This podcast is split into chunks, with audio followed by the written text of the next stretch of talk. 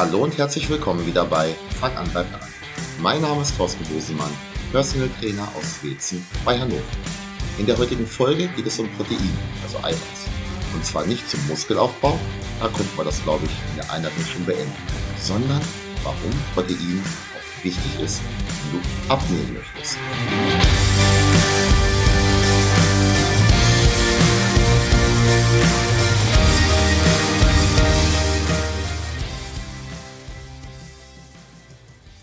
In der Einleitung hatte ich ja gesagt, wenn es ums Thema Muskelaufbau geht, könnten wir die ganze Geschichte hier beenden.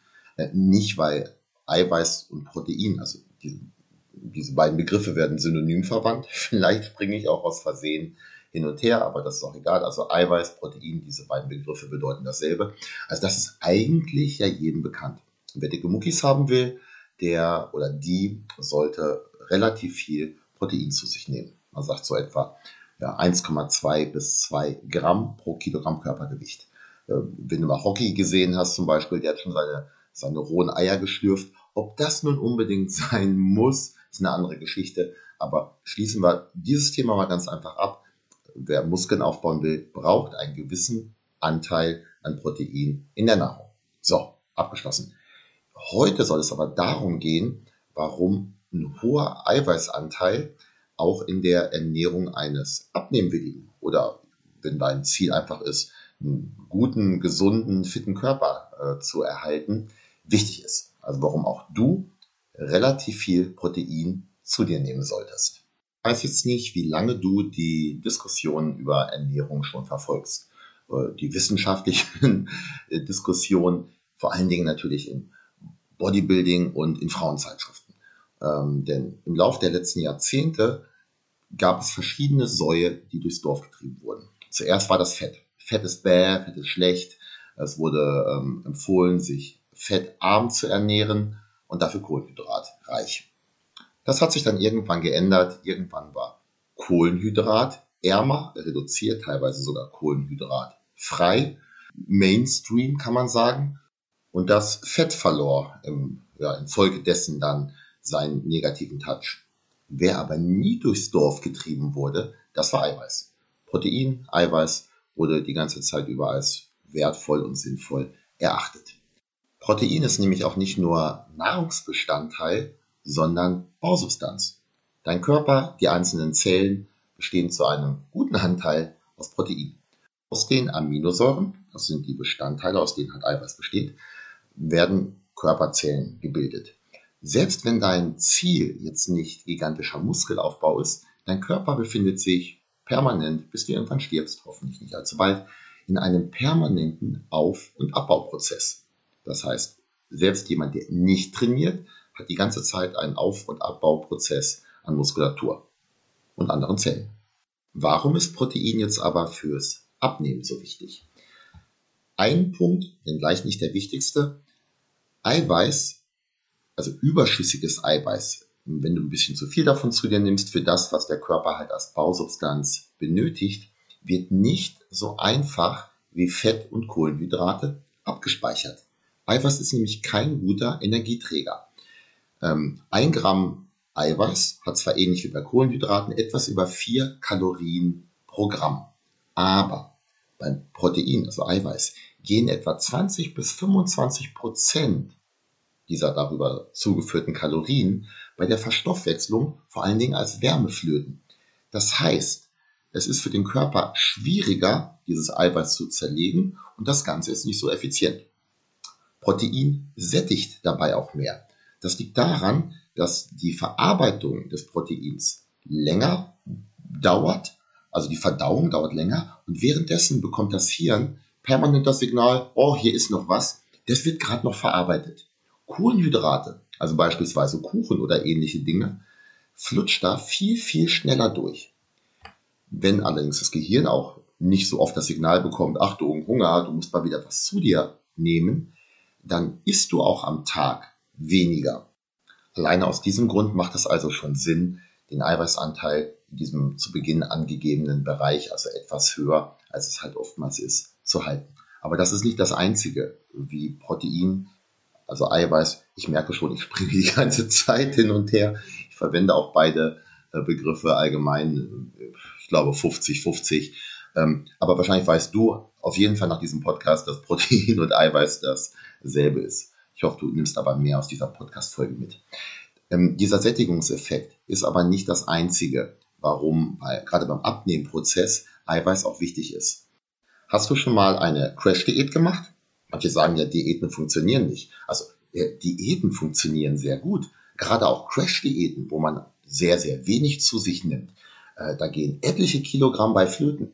Das Problem ist halt nur, dass man dieses, diesen Gewichtsverlust im Regelfall nicht halten kann.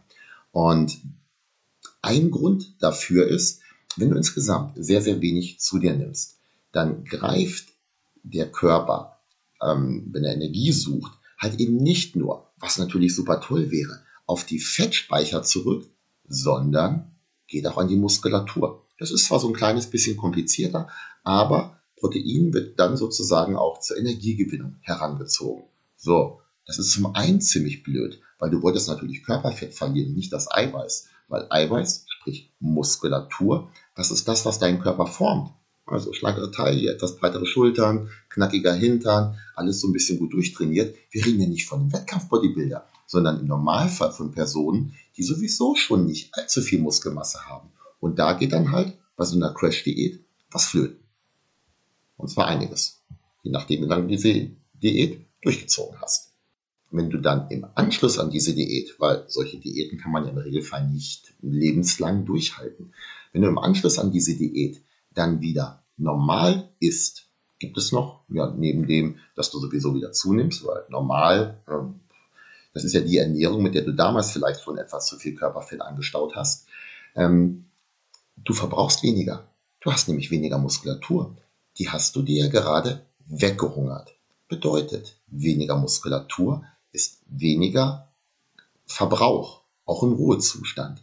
Jetzt aber dasselbe, meistens ist es das auch, teilweise noch überkompensiert und gerade nach so einer Diät dann extra viel äh, zu sich genommen.